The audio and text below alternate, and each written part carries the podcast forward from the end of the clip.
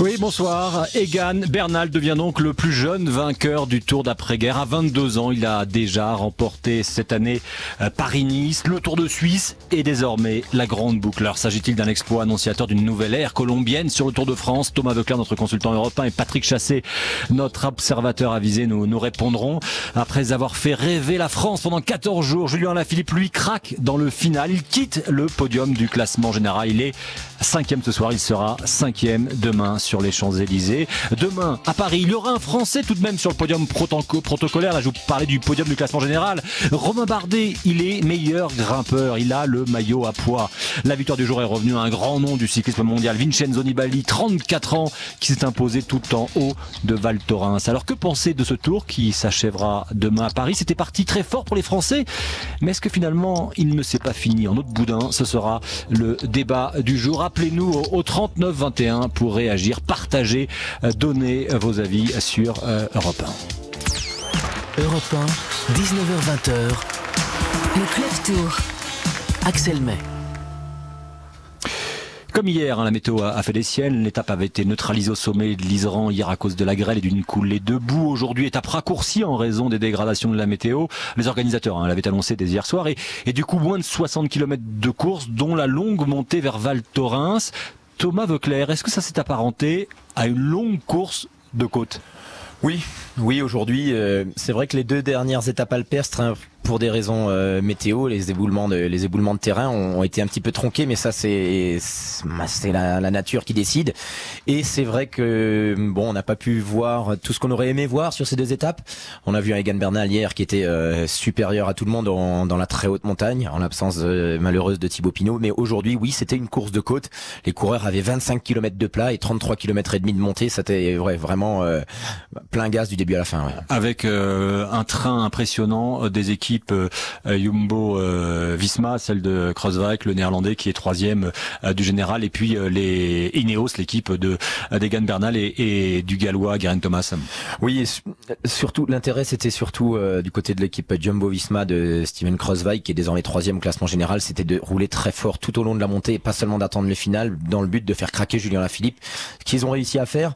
Mais le Français qui nous a régalé pendant ces trois semaines termine à la cinquième place. Il a fait plus que sauver l'honneur et euh, moi, je suis convaincu qu'il vaut mieux porter le maillot jaune pendant 14 jours, 14 jours comme lui et terminer cinquième que de faire euh, troisième euh, sans avoir porté le maillot jaune. Julien Lafitte, on aura l'occasion de, de l'entendre ce soir dans, dans, le club tour. Mais d'abord, on, va prendre Jérôme qui nous appelle de, de Clermont dans l'Oise. Bonsoir Jérôme. Oui, bonsoir à tous. Bon, vous avez vu cette étape. Euh, Julien Lafilippe qui était deuxième du général ce matin, qui est cinquième ce soir. Romain Bardet qui a conservé son, maillot à poids. La victoire de Nibali, la victoire finale d'Egan Bernal. Qu'est-ce que vous avez retenu, Jérôme, de l'étape eh bien, que la logique est respectée et je suis plutôt content que ça soit le Colombien qui soit devenu maillot jaune, même si bien sûr j'aurais préféré que ça soit Julien Lafilippe. je trouve que la logique est respectée. Il était plus fort en montagne. Et c'est une étape qui vous a plu, qui vous a enchanté ou vous l'avez trouvée trop courte? Euh, elle était peut-être un peu courte, mais euh, faut pas oublier que ça fait quasiment trois semaines qu'ils sont sur la route et que les organismes sont fatigués. Même si initialement c'est une étape qui devait faire 130 euh, km euh, et qu'elle a été réduite en raison, je disais tout à l'heure, des, des, des, conditions météo. Un mot peut-être sur le, le, vainqueur, euh, Vincenzo Nibali. Ça fait un, est-ce que ça fait un beau vainqueur, Nibali, qui jusqu'à présent avait raté son Tour de France et qui lève les bras tout en haut de Val Thorens? Ah oui, absolument. Je trouve qu'il le mérite. L'année dernière, et on sait dans quelles conditions il a dû quitter le Tour. Et c'est une, une, petite revanche qu'il obtient aujourd'hui.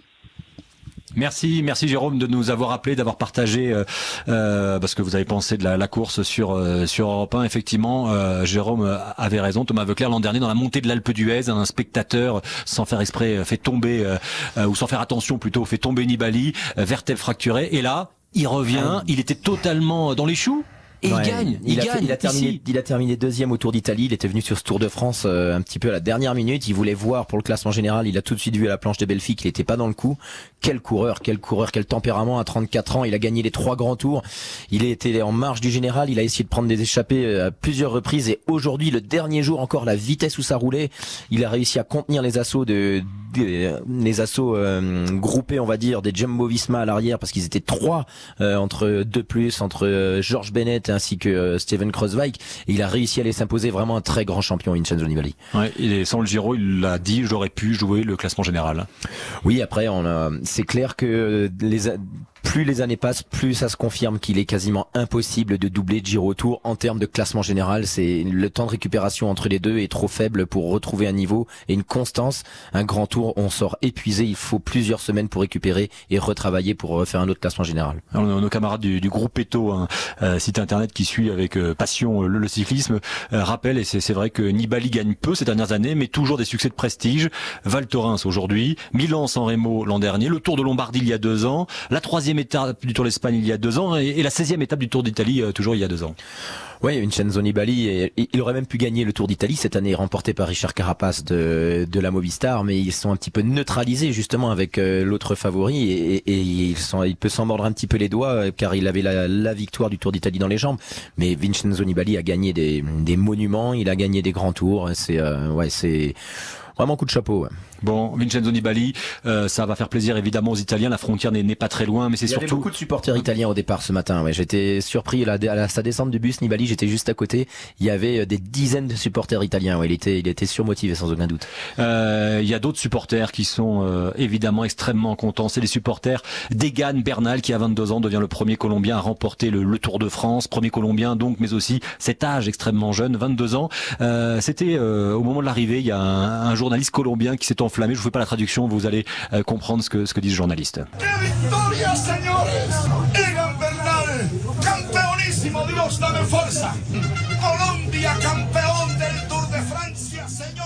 Voilà, la Colombie, championne du, euh, du, du Tour de France.